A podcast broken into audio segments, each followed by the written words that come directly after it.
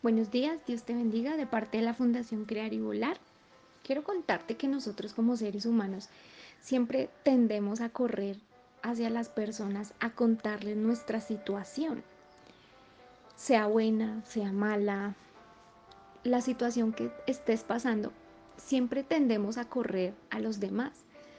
Y no es malo, no es malo que lo hagas, pero sí tienes que analizar a quién le estás contando tus cosas.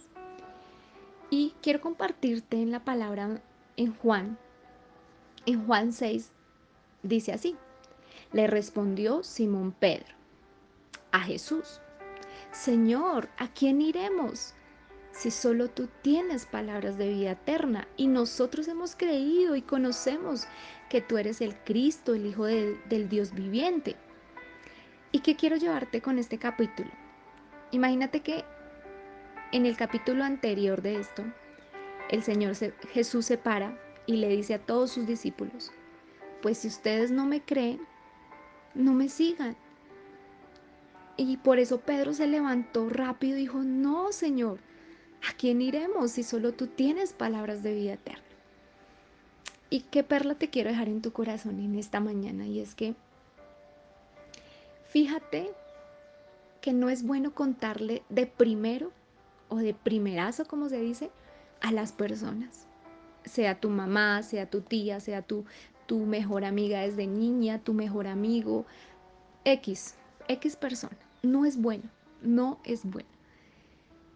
Es mejor que te levantes y corras a quien tiene palabras de vida eterna para tu vida, a quien tiene palabras de ánimo, a quien tiene palabras que te restituyen, que te dicen si se puede, no se puede, es por este lado, es mejor por aquí. Y tú dices, no, pero si esa voz es muy difícil de escuchar, la voz de Dios es súper difícil, yo no, yo no escucho, yo no entiendo esa voz.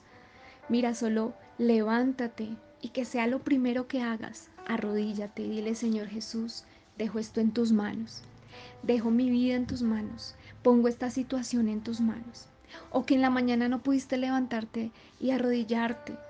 Entonces hazlo en el momento que te llegó esa noticia fuerte o, o que tienes ese problema, esa dificultad. Arrodíllate y dile, Señor, esto, pasa esto. Dime qué hago si solo tú tienes palabras de vida eterna. Declárale al Todopoderoso que solo Él tiene palabras de vida eterna para ti y para mí. Decláraselo, díselo todos los días, díselo en cada momento. Señor, solo tú tienes palabras de vida eterna para mí, para mi familia. Así que háblame, así que aquí estoy. Dime lo que tú quieras decirme. No quiero correr más en mis fuerzas, no quiero correr más a lugares donde allá no tienen palabras precisas para mi necesidad, pero tú sí las tienes. Y dejo esto en tu corazón en esta mañana. Te bendigo y que tengas un excelente día.